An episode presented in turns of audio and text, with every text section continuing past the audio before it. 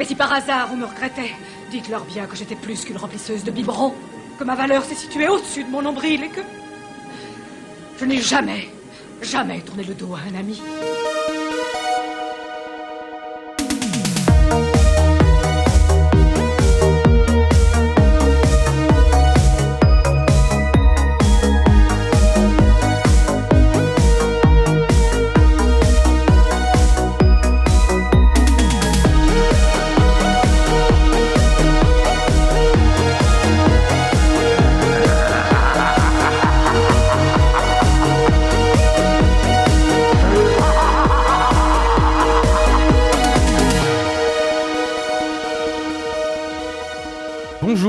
Bienvenue dans ce nouvel épisode de Jumpscare, le podcast qui dissèque des os et découpe tous vos films d'horreur préférés. Dans cet épisode, on va revenir vers un cinéma un peu plus léger car on a bien vu que vous avez tous été un peu secoués par notre épisode sur Ebola Syndrome. Nous allons parler d'un film, mais surtout d'une icône du cinéma horrifique, véritable figure, pour ne pas dire reine du genre, Elvira, la maîtresse des ténèbres.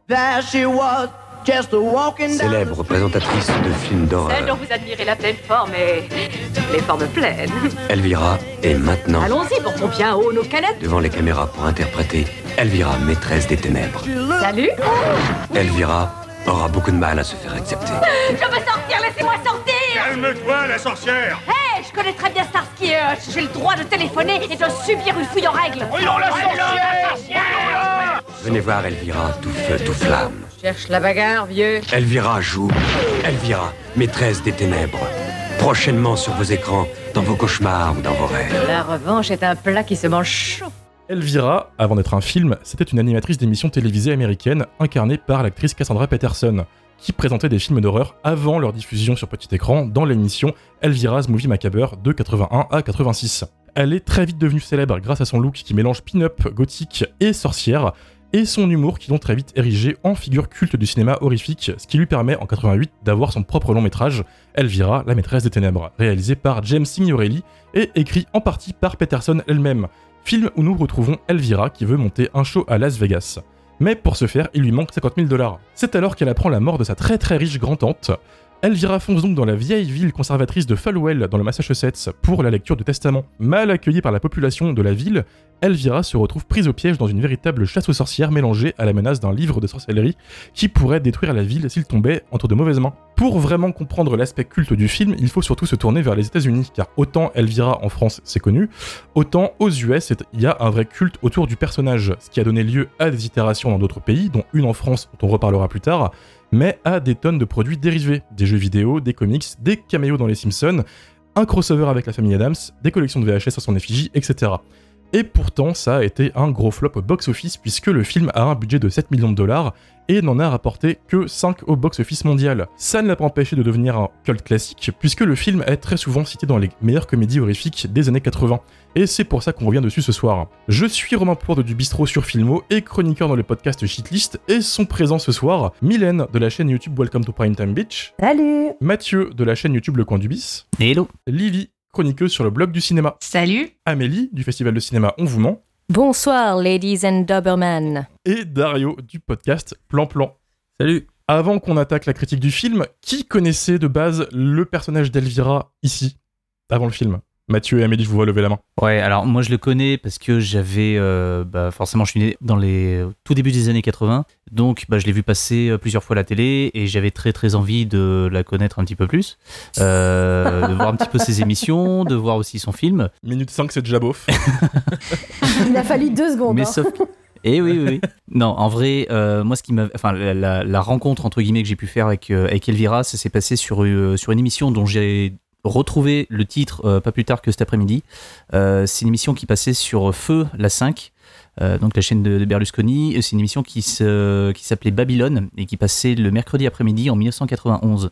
Et dans cette émission, il était souvent question de bah, de culture alternative, de cinéma bis, de cinéma de genre, de comics, de manga, enfin vraiment tout ce que tout ce qui passait quasiment pas en fait à la télé euh, à l'époque. Et euh, moi en fait j'avais pas la 5 quand j'étais euh, quand j'étais enfant. Et du coup je regardais ce programme vraiment totalement par hasard quand bah, j'allais chez des copains et que je tombais dessus en zappant. Et à chaque fois j'étais fasciné par ce que je regardais. Et je me rappelle en fait avoir vu un extrait euh, d'une scène euh, que j'ai gardée dans ma tête pendant très longtemps, qui était celle de Elvira qui faisait en fait à manger à un gars en fait qu'elle invitait chez elle, et la recette de cuisine était catastrophique, et ce qui sortait de la casserole à la fin, c'était une espèce de monstre dégueulasse. Et moi qui déjà adorais les monstres quand j'étais quand j'étais gamin, je me suis dit waouh, il faut à tout prix que je vois ce film. Enfin, la, la- créature, je la trouvais fabuleuse, euh, l'actrice aussi. Et, euh, et dans ma tête, je me suis dit, voilà, il faut à tout prix vraiment que je, je vois ce film par tous les moyens. Euh, à l'époque, mes parents étaient abonnés à Canal+, et à un moment donné, je vois que le film est programmé parmi les, euh, la sélection du mois. Et je dis à mon père, est-ce que tu peux m'enregistrer ce film? J'aimerais bien le voir. Et je le vends comme un truc cinéma fantastique, slash un petit peu horrifique, mais avec un humour un peu... un peu potache, un peu, un peu, un peu enfantin, un peu ado, quoi. Et euh, donc mon père enregistre le film, il le regarde de son côté et il me dit non, ça n'est pas possible, tu ne verras pas ça. Donc j'étais extrêmement déçu parce que moi, moi ça me semblait être euh, bah, cool, quoi. Enfin, il y avait un monstre, il y a des trucs, euh, des effets spéciaux, enfin des trucs que, je- que, que je kiffais à l'époque. Et bah, j'ai attendu pas mal de temps avant de pouvoir enfin le, voir et me rendre compte que en vrai, ce qui avait euh, un petit peu refroidi mon père à l'idée de me montrer le film, c'était pas tant le côté horrifique qui est juste absent du film, hein, on va pas se le cacher. C'est vraiment pas un film d'horreur, c'est plus un, un film fantastique. Mais c'est surtout les blagues de cul qui sont omniprésentes. Et euh, je pense qu'il s'est dit non, euh, tu as 10 ans à peine, euh, je vais pas te montrer ça, quoi. Ou alors on va C'est attendre un vrai que petit c'est peu. un peu tôt, vu les vannes qu'il y a dans, dans ce film. En Mhm. effet, c'est fantastique, mais euh, bon, ça frôle un peu la beaufrie, quoi, de temps en temps. Et je peux comprendre que Ouais. ton gamin a 10 ans, t'as peut-être pas envie de lui montrer ça, quoi. Amélie, toi, comment t'as connu Elvira? Mais en fait, je pense que euh, quand t'es une fille et que t'aimes euh, parler d'horreur, euh, je pense que Lily et Mylène seront d'accord avec moi. Elvira, c'est euh, notre mère spirituelle à toutes, quoi. C'est euh, c'est la maîtresse des ténèbres, c'est la maîtresse des sorcières, c'est celle euh, Mm. qui est à la fois euh, glamour, provoque, drôle, qui se laisse pas marcher sur les pieds et qui présente des films d'horreur. Finalement, c'est aussi euh, une une particularité chez Elvira, c'est que c'est une, euh, une icône du cinéma d'horreur. Et euh, en fait, du coup, je la connaissais sans la connaître. Je la connaissais par euh, tous les caméos qu'elle a pu faire, le fait qu'elle elle est très iconique, euh, que les gens se la font tatouer, qu'elle est, elle, fait partie des monstres, euh, on va dire, euh, des monstres iconiques du cinéma d'horreur que tu connais, même si t'as pas vu les films, quoi. Et, et en fait, le film d'horreur, le, le film Elvira, pardon, je l'ai vu il y a pas si longtemps que ça pour la première fois, quoi. Il y a peut-être un ou deux ans. Mais je connaissais Elvira, voilà, comme une icône, quoi. Totalement d'accord avec toi. Moi, c'est exactement ce qui s'est passé aussi. Tu connais Elvira plus par son par sa présence que par son film. Mm. J'ai j'ai l'impression pour, pour beaucoup de monde, sachant que le film en plus en France, il est pas si connu que ça pour le coup. Il est sorti de manière très confidentielle au cinéma, il me semble, à tel point que les affiches sont super rares. Si vous voulez croiser, n'hésitez pas à les choper parce que c'est devenu collector. Mais euh, c'est plus devenu une sorte de, de film qui a fait sa réputation en vidéoclub, j'ai j'ai l'impression. Euh, je vois beaucoup de gens euh, revenir sur le fait qu'il est passé sur la 5, tu vois, comme, comme Mathieu, notre boomer de, de service. Euh, alors qu'au cinéma, c'était pas forcément le gros gros succès, quoi. Euh, Mylène, de ton côté? Alors moi, on m'a prêté le film, mais pas le premier. On m'a prêté le deuxième quand j'étais petite. Euh, donc Aïe. c'était incroyable. Je me suis, je me suis dit, alors j'adore ce personnage, mais je la trouve incroyablement beauf. Et du coup, c'est resté dans ma tête comme ça, mais sans plus. Et je croyais que c'était le seul film qui avait été fait autour d'Elvira.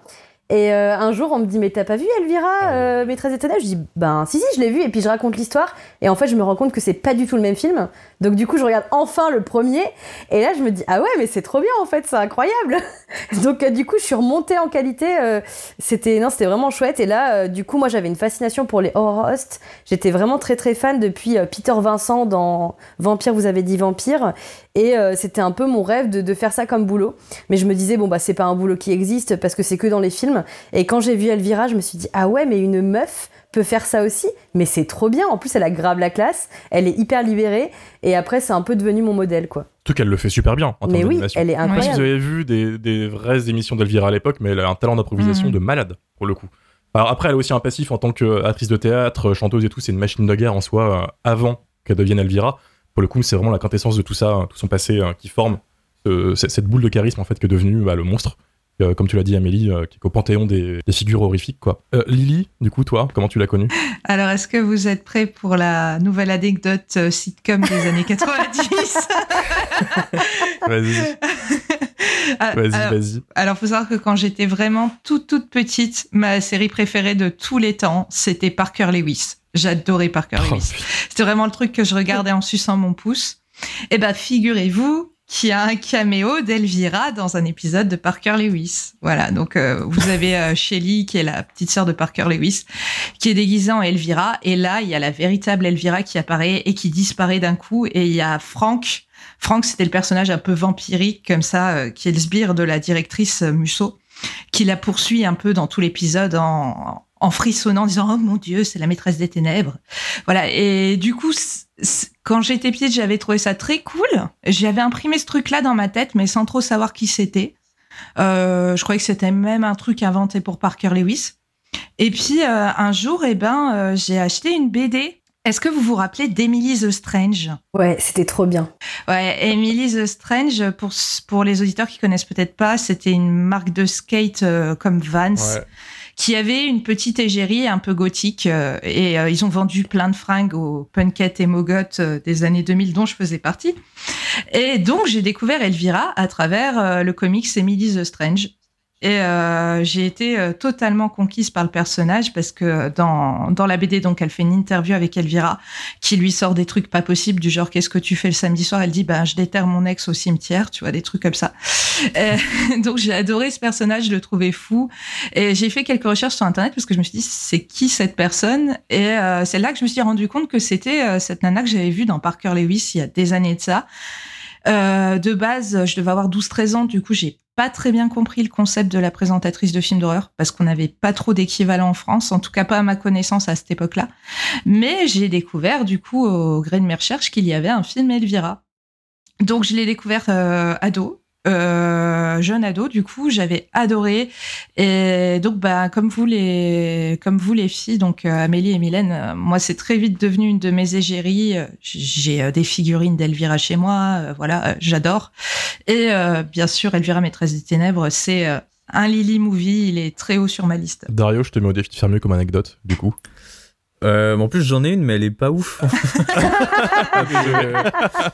Assume les conséquences. Moi, je, pareil, je connaissais Elvira un peu de, de vue, enfin, dans, dans, plein, dans les Simpsons notamment. Je crois que ça doit être la première fois que je l'ai vu quand j'étais, j'étais plus jeune, mais sans, sans, sans, connaître le film plus que ça.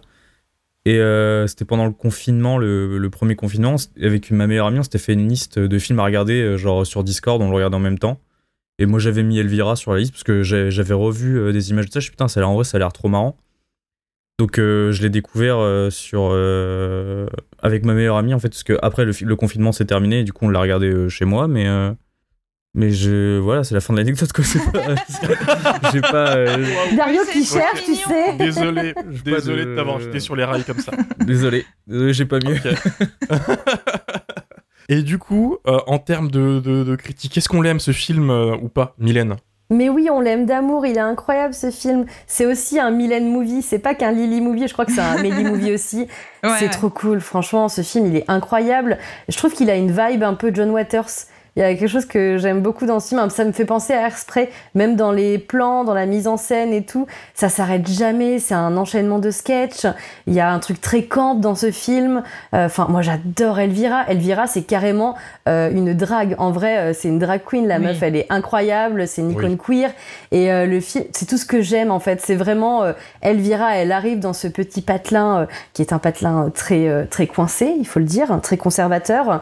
Et du coup, elle va complètement ébranler la jeune communauté et surtout d'ailleurs les jeunes euh, qui vont euh, l'apprécier pour son talent, Mathieu. Mais je n'ai rien dit. Hein. Et, je n'ai euh, rien dit du tout.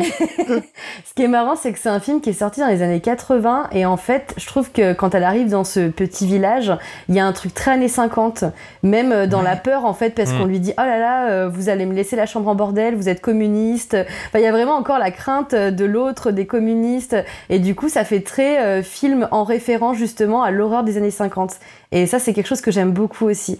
Et ouais, non, Elvira, elle est incroyable. Elle est libérée, elle est elle est excentrique. Enfin, moi, j'adore. En fait, dès qu'il y a un gros bouffon qui vient la voir et qui lui fait une blague sur ses nichons, elle l'envoie balader. Et euh, du coup, c'est ça qu'on aime chez Elvira. Même quand il y a des blagues qui pourraient être beaufs, en fait, elle les désamorce toujours. Soit en étant pire, mais ça tombe jamais dans la boufferie.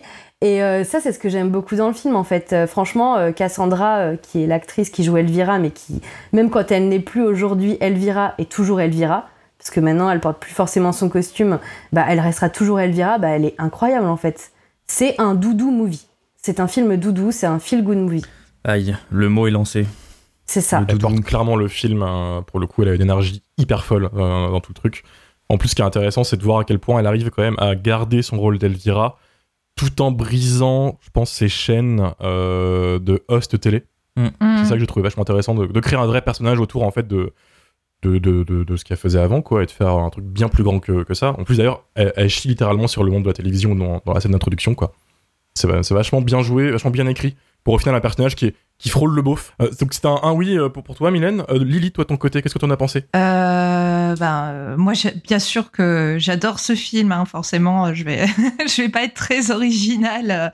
Euh, mais il y a tout ce que j'aime, comme comme pour Mylène, il y a tout ce que j'aime. Il y a, il y a de la sorcellerie, des euh, trucs bizarres dans les placards, une référence à Flashdance, un petit chien blanc, une scène d'orgie, des numéros de danse. Donc euh, vraiment, pour moi, il y a tous les éléments du chef-d'œuvre. et, et ce que j'apprécie euh, d'autant plus dans ce film, c'est qu'à chaque fois, je le vois autrement. Euh, quand j'étais ado, je voyais juste un truc un peu téléfilm, distrayant et plutôt marrant. Maintenant, je vois une vraie série B qui s'assume comme telle, avec, euh, comme le disait Mylène, plein de références au cinéma d'horreur et fantastique. Je pense que vous avez tous remarqué que le film projeté à la séance de minuit, c'est l'attaque des tomates tueuses. Voilà, il y a plein de Ouais, il y a- ouais. voilà, il y a plein de petits trucs comme ça.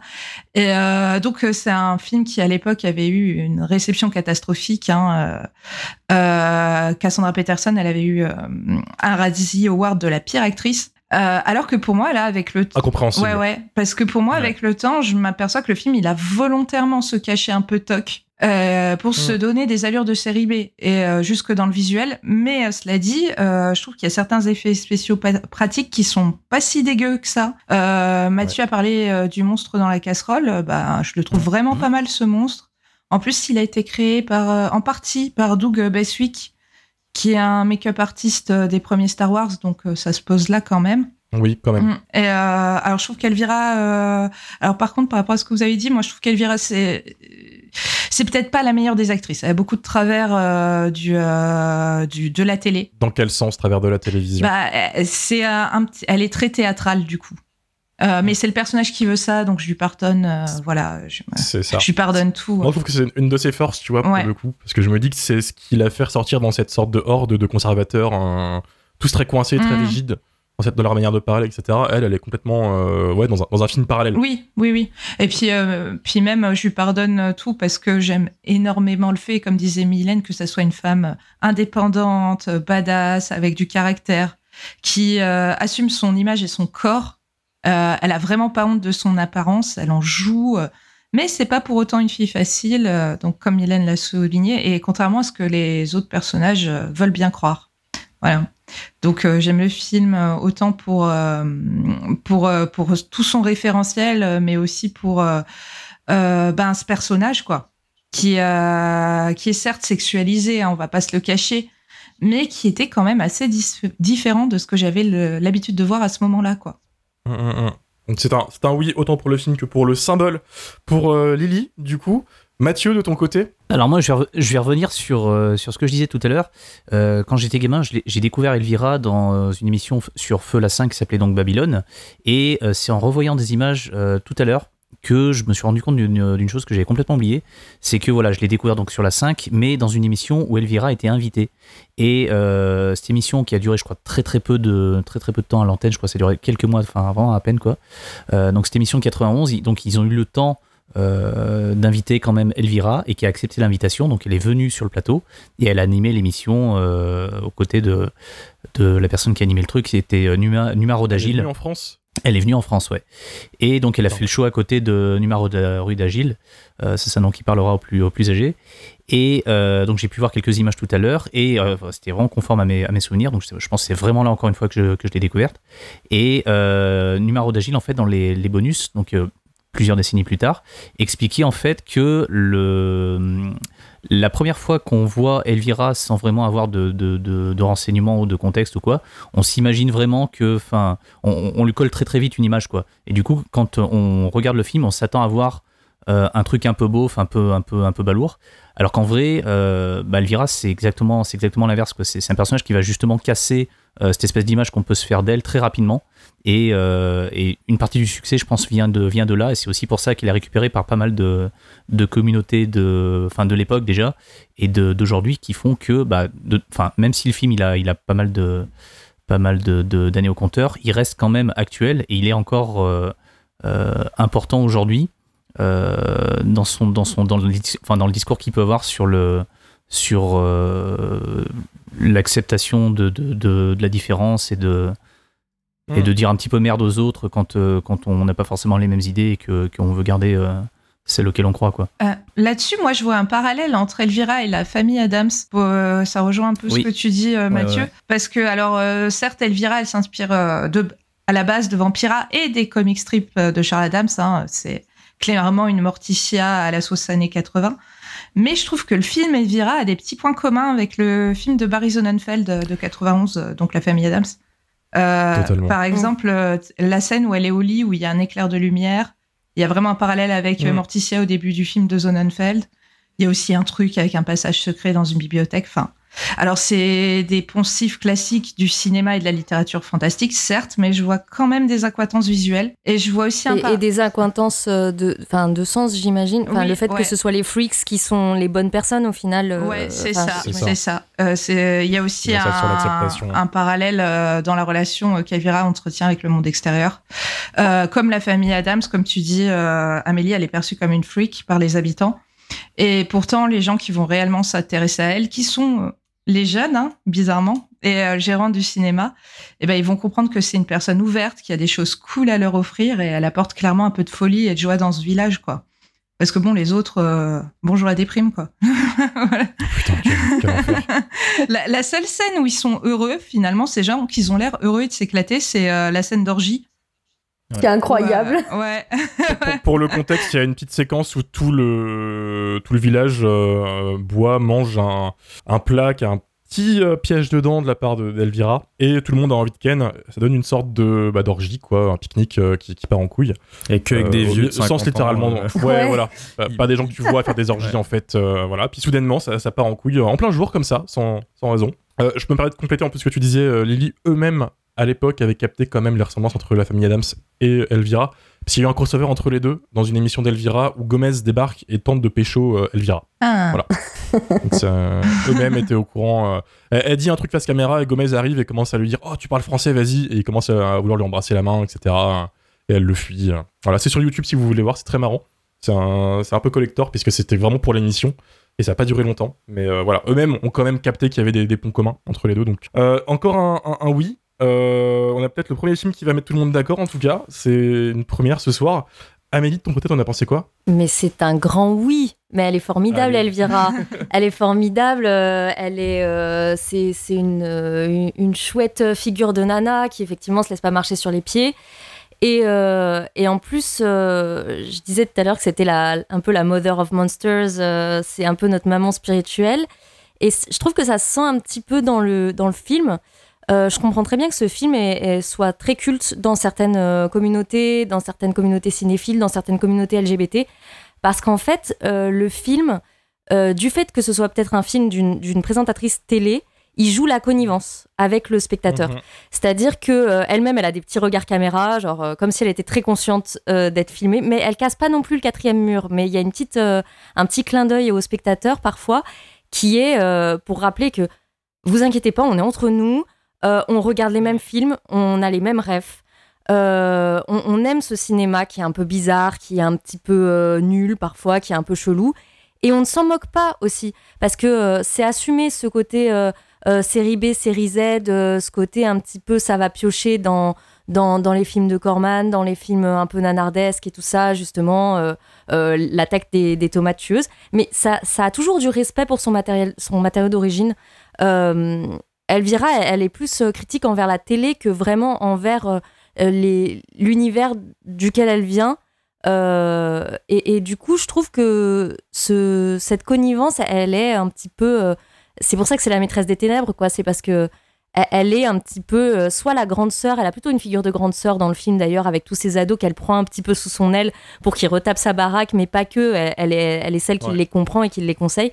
Et du coup, je pense qu'elle est un peu comme ça pour pour beaucoup de gens et beaucoup de communautés, c'est celle qui a pris sous son aile un petit peu les, ceux qui aiment le cinéma déviant et qui, qui a proposé quelque chose à la télévision qui n'était pas, euh, pas très vu, en tout cas. Et, et c'est chouette qu'il y ait du respect pour ce cinéma-là. Elle a réussi à fédérer toute une euh, communauté de, de freaks de l'époque. quoi. Puis de toute façon, un film, euh, un film qui démarre par It Conquers the World de Roger Corman, c'est forcément un bon film. Voilà. Oui, c'est ça. C'est pareil pour les tomates tueuses. Quoi. Ils montrent les tomates tueuses, ils se foutent un peu la gueule du film, mais il n'y a pas de haine. Non, ce film, quoi. jamais. Et d'ailleurs, je crois qu'en plus, euh, Cassandra Peterson est devenue jury de, de, de Drag Race, je crois. Oui, il me semble. Est-ce que quelqu'un peut confirmer? Voilà, donc c'est quand même une. Euh, avec son côté euh, drag queen, son, comme tu disais tout à l'heure, Mylène, avec son côté camp, elle est aussi une représentante de, de, la communauté drag, enfin, en tout cas, une, une, figure de la communauté drag aux États-Unis. Donc euh, il y a quand même un truc. Euh, ça va plus loin que ça parce que non seulement c'est une figure de la communauté drag, mais aussi de la communauté LGBT, mm. euh, puisqu'elle est en couple avec une, avec une fille depuis plus de 20 ans maintenant. elle a pris du temps à l'annoncer parce que ce genre de, de débat, ça a dû lui casser les couilles d'avance. Quand tu as une figure de, de pin-up auprès d'un public de mâles, mm. évidemment, voilà, mais elle a décidé de l'assumer il y a quelques années. Ouais, je crois en 2019, elle l'a annoncé. Euh, mais c'est vrai que le film, il a, il a, beaucoup résonné dans la communauté queer. J'avais vu pas mal de vidéos euh, qui disaient que vraiment, au-delà du fait qu'elle libère euh, ces jeunes dans le village, il y a vraiment, elle libère les sexualités en fait. Et mm. du coup, c'est une icône queer et elle, libère quand même une parole et une, une, liberté sexuelle en fait que ces jeunes ils peuvent pas avoir dans le village avant qu'elle arrive. Et je crois qu'il y a même un personnage après l'orgie qui dit euh, j'ai découvert que j'étais gay euh, grâce à l'orgie quoi. Ouais. Ouais. ouais. c'est euh, l'acteur c'est Kurt Fuller qui joue le, le méchant dans S62 euh, qui joue dans Miracle Mile, qui joue dans Wayne's World, euh, mais surtout dans SOS Phantom 2, donc ça rajoute un petit point de qualité en plus. le, meilleur, le meilleur SOS Phantom. Voilà, on le rappelle quand même. on le rappelle. et d'ailleurs, il joue l'agent immobilier et un peu euh, qui essaye de sauter Elvira, d'ailleurs. Et du coup, Elvira, enfin Cassandra Peterson, joue l'agent immobilier qui essaye d'arnaquer la famille dans The Monsters de Rob Zombie, qui est sorti il y a pas longtemps. Ah. Donc ça fait un genre d'inversion du truc. voilà. Je sais pas si c'est voulu ou pas, mais en tout cas, moi je trouvais que c'était une coïncidence rigolote. Mais, euh, mais c'est marrant. autre coïncidence rigolote, il y a de nouveaux races de Dr. Queen euh, dans ce film. Je pense qu'il va falloir qu'on regarde la série un jour. Hein. il nous poursuit. Voilà, bah, c'est il joue euh, un des oncles de, un des hommes de main de l'oncle Vinny. Du coup, voilà. On, peut totalement renommer le podcast en fait Horace. À, force. Horace Scare. Il nous poursuit. Un, quatrième oui du coup pour Elvira et il nous reste Dario du coup. Dis-nous tout. Bah, c'est moi qui ai proposé le film, donc euh, c'est que je sais que j'adore le film, hein, donc euh, même si euh, même si je l'ai vu pour la première fois il y a pas pas si longtemps que ça en réalité, c'était il y a deux ans, mais moi j'ai un, un, amour en fait pour ce film parce que il... j'aime énormément les films qui parlent de cinéma et qui parlent de de la création d'un film en fait. Euh, et, je me suis rendu compte en voyant du coup le making of euh, cette semaine là que la qualité en fait que, que j'aime le plus dans ce film c'est euh, c'est l'honnêteté en fait avec laquelle il a été fait et fait pardon avec laquelle il a été fait. Parce que tous les gens en fait qui étaient à la production du film c'était que des gens qui bossaient à la télé. À la base même la boîte de production c'était NBC c'était une chaîne de télé. Et le, le réel il faisait de la télé tu vois c'était que des gens de la télé quasiment. Mm. Mm. Et du coup, ça, ça, se ressent dans. Il y a une espèce de. Euh, ils sont contents de le faire et ça, ça se ressent en fait euh, au travers de la pellicule. Je trouve, il y a un. comme, euh, comme toi, quand, quand, tu prends ton caméscope, quand t'as 8 ans, que tu fais ton premier film, tu vois, genre. Mm. il, a, il, a, vraiment cette qualité-là, le film, je trouve. Au-delà du fait mm. qu'en plus, Elvira, elle, elle, est, elle, casse un peu le quatrième mur aussi, comme tu disais, Amélie. Il y a quand même des moments où elle parle directement au spectateur. et je sais pas, il y a, y a, tout, un, tout un délire en fait où où on voit dans le, dans le film comment elle, elle se perçoit, notamment dans la scène du rêve, où quand elle dort, en fait, elle, se, se projette, elle projette son image qu'elle qu'elle renvoie. Où du coup, en fait, elle est allongée dans le lit avec les cheveux euh, hyper bien coiffés, euh, elle est très maquillée, une tenue de ouf et tout. Et après, elle se réveille et euh, tu sais, elle a une, vieille, une vieille serviette sur la tête pour tenir son brushing et tout. Il y a tout un, toute une lecture comme ça que, que je trouve trop cool, en fait. Et, mm. et du coup, je comprends évidemment que le film soit devenu culte au même titre que que The Rocky Horror Picture Show. Je trouve que c'est un peu ce genre de d'esthétique, quoi. Mais du coup, j'adore le film. Puis même en, termes de, de référence, c'est pas non plus des trucs, euh, des trucs non plus supra, supra évidents, quoi. C'est on, on, a aussi bien des trucs euh, euh, comme Flashdance.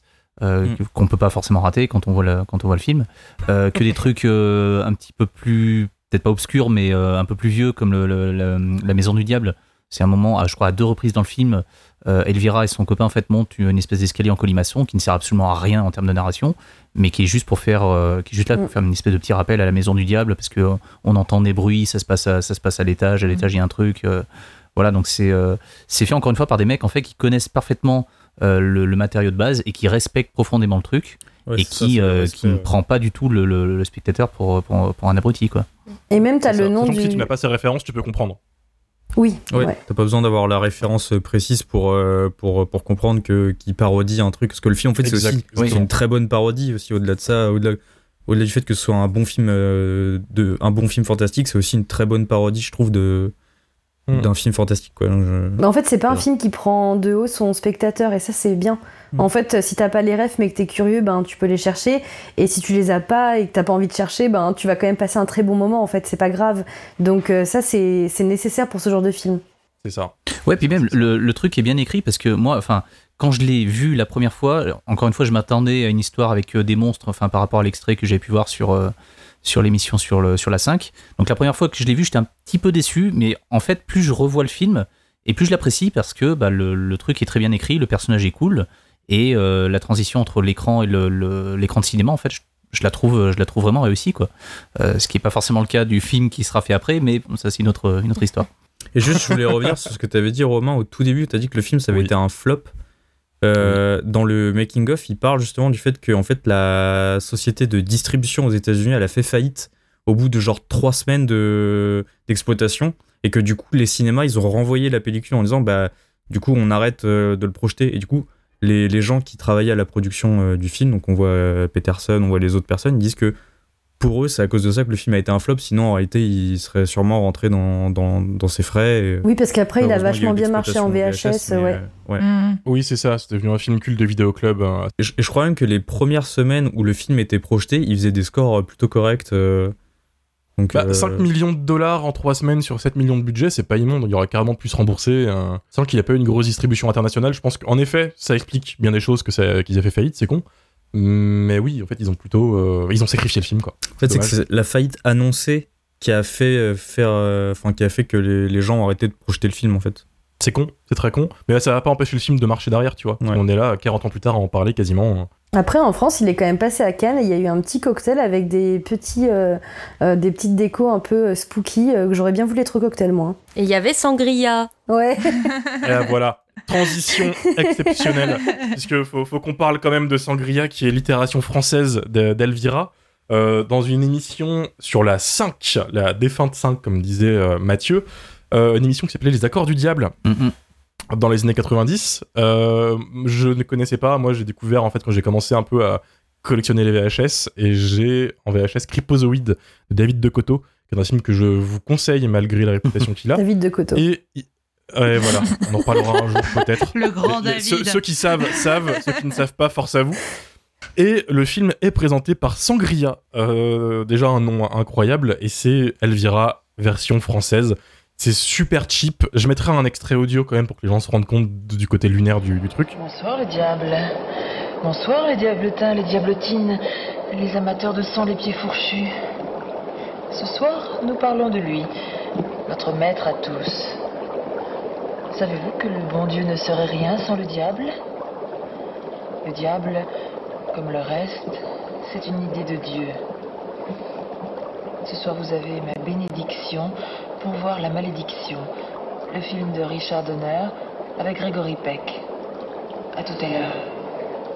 Est-ce que vous, vous connaissiez Sangria? Non. moi, je connaissais de nom, mais encore une fois, étant donné que j'avais pas la 5 à l'époque, euh, il a fallu que j'attende bah, YouTube pour découvrir euh, ce que j'avais raté, quoi. Moi, je t'ai pas né. Euh, moi non plus.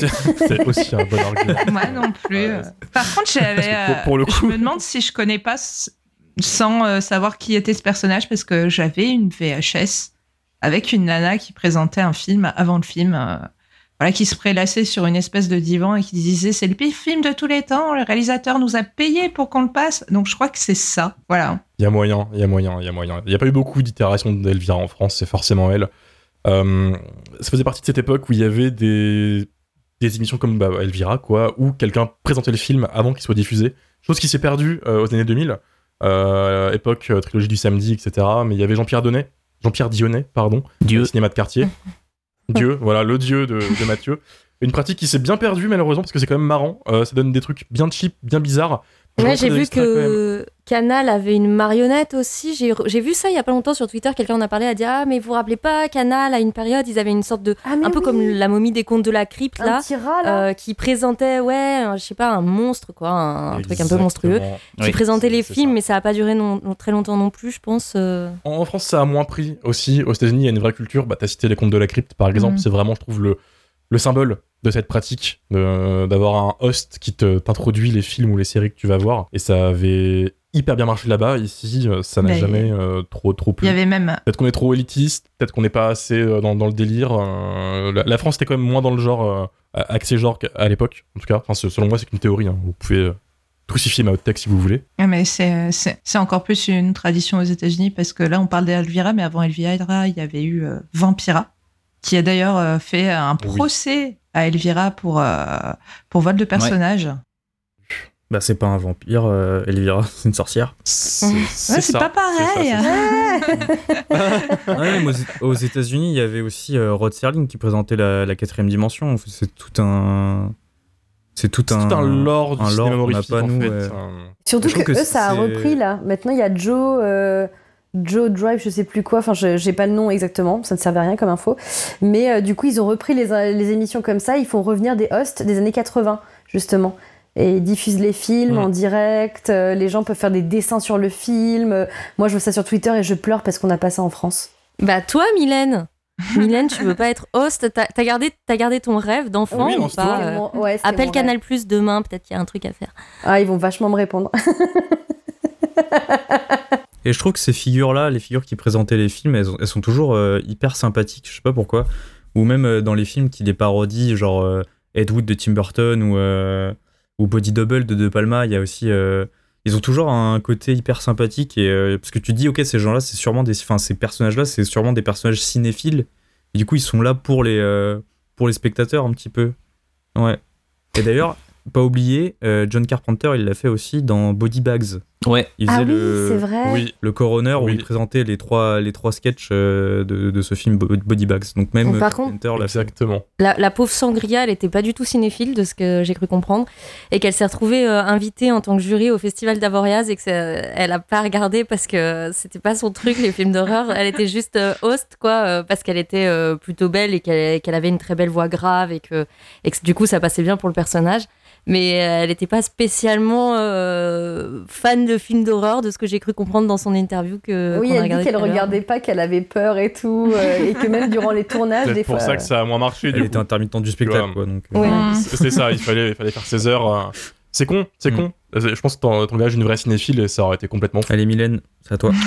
Mylène, c'est à toi de C'est Je moment. prends Pégase sous mon bras et on, On relance on la canapé. Par contre, j'ai une oui, bah, question. t'as un animal. T'as ton- Mais oui, en plus Pégase adore les films d'horreur, il a kiffé euh, Mm. tout ce qu'on a regardé aujourd'hui. J'ai une question, par contre, vous l'avez vu en VF ou en VO, euh, Elvira? VO. En VO. Euh, Les deux. Oui, le- enfin, les deux, dans le sens où euh, je le Bah, connais. Parce en- que moi, je l'ai connu en VF et je l'ai revu en VF parce que j'adore la VF. Je trouve que, d'ailleurs, dans les bonus, euh, la, la doubleuse, elle en parle et tout. Et elle dit qu'elle s'est trop fait kiffer sur le doublage. Et ça se sent, en fait. Le doublage d'Elvira, il est trop, trop bien. Il est J'ai dantesque. jamais ouais. entendu euh, la VF, je crois, de Lyra, du coup. En même temps, c'est un film à punchline. Ouais, Mm. c'est- ça- du coup, il y en a certaines qui marchent super bien, Mm. euh, où elle a trouvé vraiment des expressions euh, à mourir de rire, et il y en a certaines où il y a un petit flottement parce que tu sens. Euh, si tu le vois en VO, tu te dis ah oui, là je voyais la blague et en VF ils ont eu un peu du mal à le à le retranscrire et du coup tu, tu ça tombe un peu à plat mais quand elle en- quand elle trouve des bonnes expressions vraiment euh, par contre ouais elle est, elle est très très drôle euh, la doubleuse euh, je me rappelle pas son nom désolé mais je- là, elle est très bien La, la VF qui est trouvable du coup euh, assez facilement grâce au- à Backfilm. Il y a un DVD, il y a un Blu-ray. On a découvert en live l'autre jour qu'il y avait genre 20 000 éditions du, du film. Donc, si vous voulez euh, vous faire kiffer, euh, n'hésitez pas à les trouver bah, vraiment, vraiment pas cher, avec des bonus sympas. Vous avez parlé d'un documentaire tout à l'heure, euh, dans, dans les bonus. Making of, ouais. Documentaire Making of. Tout macabre, ça s'appelle. Exactement. Ne faites pas la bêtise de choper la suite du film, que certains ici euh, se sont tapés. Si vous voulez faire une critique, Ah ouais. si vous voulez sacrifier le film, c'est l'instant. L'instant shitlist, il est là. Ah, qui se l'est tapé, qui, qui veut oser, allez-y, n'hésitez pas. J'ai pas osé le regarder. Euh, c'est vraiment horrible. Les décors sont faits par la classe de CM2. C'est éclairé comme un porno. Les dialogues sont nuls. Euh, L'intrigue n'a aucun sens. Euh, et effectivement, le personnage d'Elvira euh, est beaucoup moins euh, witty, ou on va dire, beaucoup moins provoque. Elle est juste euh, super vulgaire. C'est, elle est un peu con-con. Et du coup, euh, je trouve que on a perdu l'essence du personnage. Elle est un peu méchante. Parfois, elle a une, une sorte de servante. Ah oui, Ah parce ouais, qu'elle est.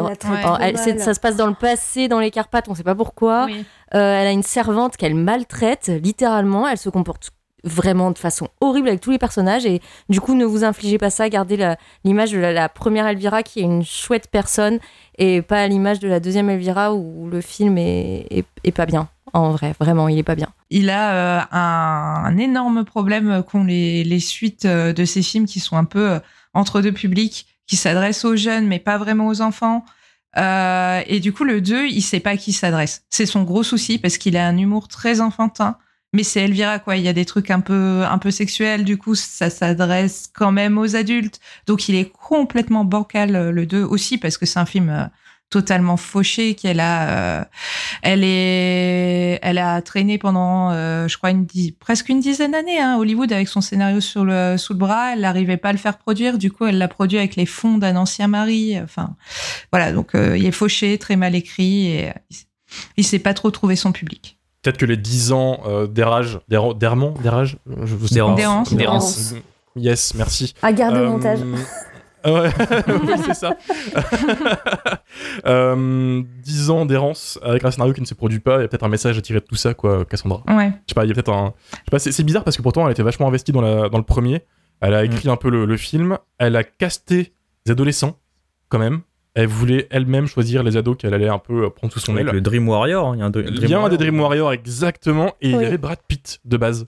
Oui, c'est ça, j'avais vu ça aussi. Brad Pitt euh, s'est ramené au, au casting, il était trop mignon pour elle. Elle a même marqué miam miam apparemment sur la fiche de casting. Donc elle avait l'œil dessus, elle savait très bien ce qui allait se passer. Mais, euh, mais voilà. Mais il y a plein de gueules connues. Là, tu parlais du Dream Warrior, en effet. Il y a aussi euh, Daniel Green. Daniel Green, euh, pour les vrais cinéphiles, les guerriers qui nous regardent, c'est aussi le, le mec qui joue le rôle principal de Atomic Cyborg. Euh, splendide nanar. Je vois Mathieu qui se marre parce que. Voilà. Un nanar euh, assez particulier, mais euh, on fera ça pour une autre émission euh, si un jour on parle de post-apo italien. Mais voilà, une sorte de Monsieur Muscle en fait qui joue le mec d'Elvira, qui est un peu Jean-Michel Puceau euh, tout le long du film.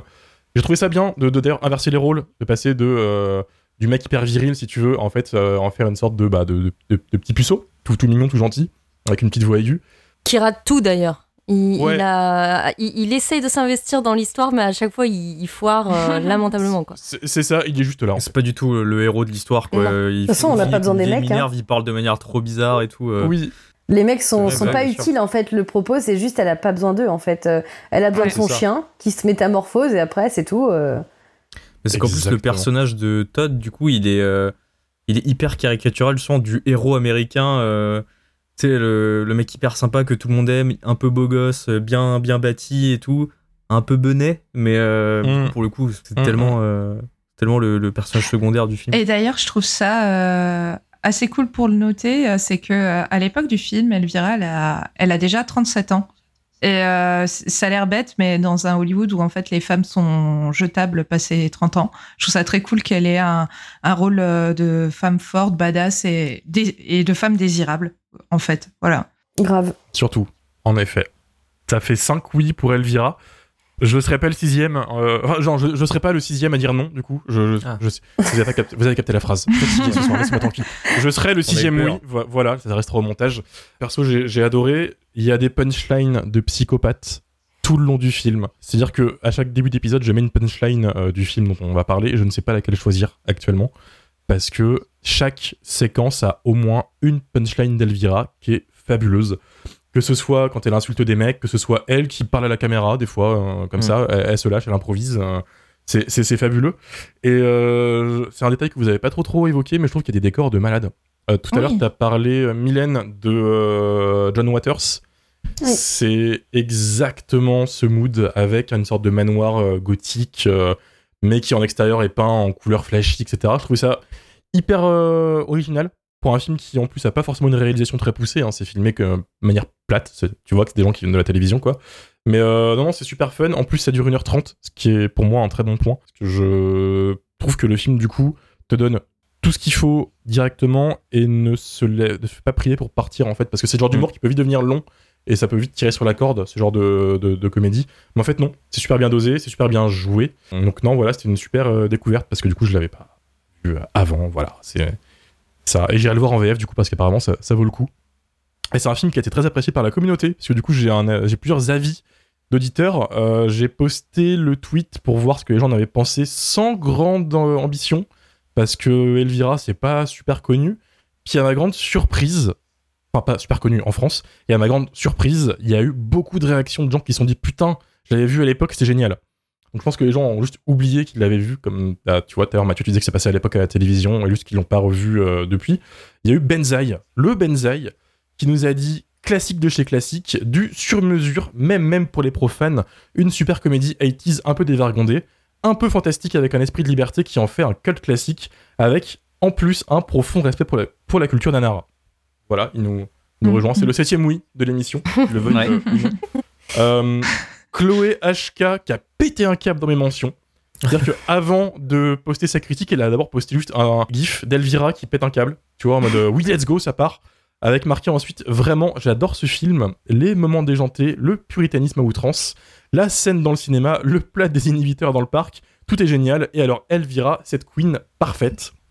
C'est un excellent résumé, je trouve, de, Oui. de- de tout ça. J'ai voulu trouver un avis négatif pour qu'on puisse quand même sacrifier quelqu'un, mais malheureusement, ça n'a pas, euh, ça n'a pas, pas, pas marché. Euh, Emmanuel Calafior nous dit un film exceptionnel avec tellement d'erreurs de montage, la caméra que l'on voit en nombre, et pourtant, c'est culte. Elvira est devenue une icône, heureusement qu'elle existe, car elle a créé un style horrifique amusant. Vive Elvira Et Je trouve que c'est le mot final parfait. Vive Elvira. Ouais. Vive Euh, Elvira. C'est ça. Et c'est je comptais faire ma, ma transition sur le bah, Sangria de base. Parce qu'en effet, elle a lancé toute une mode. Et c'est encore une reine euh, de convention. C'est-à-dire qu'elle apparaît souvent dans des festivals horrifiques, encore en Elvira à 71 ans. Et euh, elle gère encore le personnage comme, euh, comme jamais. Je sais pas si vous avez vu des, des interactions récentes Oui. avec les fans. Mm. Elle- a l'air, euh, elle, elle habite son rôle de toute façon. euh, je pense que entre entre Cassandra et Elvira, euh, il y a, en tout cas, euh, elles sont vraiment, euh, elles sont vraiment euh, liées et elle pourra. euh, je pense pas qu'elle veuille se défaire du rôle d'Elvira, mais je pense qu'elle ne peut pas s'en défaire de toute façon. Elle aime le rôle, elle aime le rôle. Elle a écrit un mémoire, euh, ses mémoires il y a 2-3 deux, trois ans, et elle assume entièrement que sa vie est liée à Elvira, quoi. Mhm. C'est partie de ces comédiens, comédiennes qui ont un personnage qui restent avec euh, eux toute leur Mais- vie. Il me semble avoir vu en interview par contre que euh, on lui a demandé ça vous a fait quoi la première fois que vous avez mis le costume? Et que elle répond euh, ah mais moi j'avais besoin de payer le loyer quoi. Euh, je pensais que ça allait pas durer longtemps genre euh, elle a un peu fait ça. Bon ben voilà comme on tous ces propose ça. profils euh, qui au final sont devenus euh, liés à un personnage, tu vois, je pense à Robert Englund qui pensait Oui. qu'il allait faire qu'un seul film. Et puis regarde où il en est maintenant quoi pépère. Mm. Ou dans un autre genre Anthony Daniels et ses 3PO euh, qui a Ou Alec juste Guinness fait, euh, aussi. hein. Ouais, Alec Guinness, oui, qui a détesté Obi-Wan et Star Wars. hein, Obi-Wan. jusqu'au- Jusqu'au bout. Mais, mais ouais, ouais, ils sont liés à ça, et de base, ça part- enfin, Qui pouvait prévoir qu'en fait que Star Wars, Elvira ou Freddy, ça partirait aussi loin, euh, aussi longtemps Mhm. mais, euh, mais, mais voilà, je pense que le Vive Elvira de Emmanuel, c'était ce qu'il fallait pour euh, clôturer l'émission. Je pense pas qu'on pourra en dire du mal. Euh, c'était bien d'en parler, puisque c'est un film qui, au final, est très peu évoqué en, en France. C'est dispo chez Backfilm. Que ce soit en neuf ou d'occasion, euh, n'hésitez pas. Euh, Il y a des bonus, euh, la, copie est bonne, il y a la VF, donc si vous voulez vous faire kiffer, n'hésitez pas. C'est la fin de cet épisode. N'hésitez pas à aller liker, partager, commenter. 5 étoiles sur Apple Podcast, Spotify, euh, Podcast Addict, toutes les plateformes, même YouTube. On vous dit à vendredi prochain. Salut tout le monde Salut Ciao. Salut bonsoir faites de mauvais rêves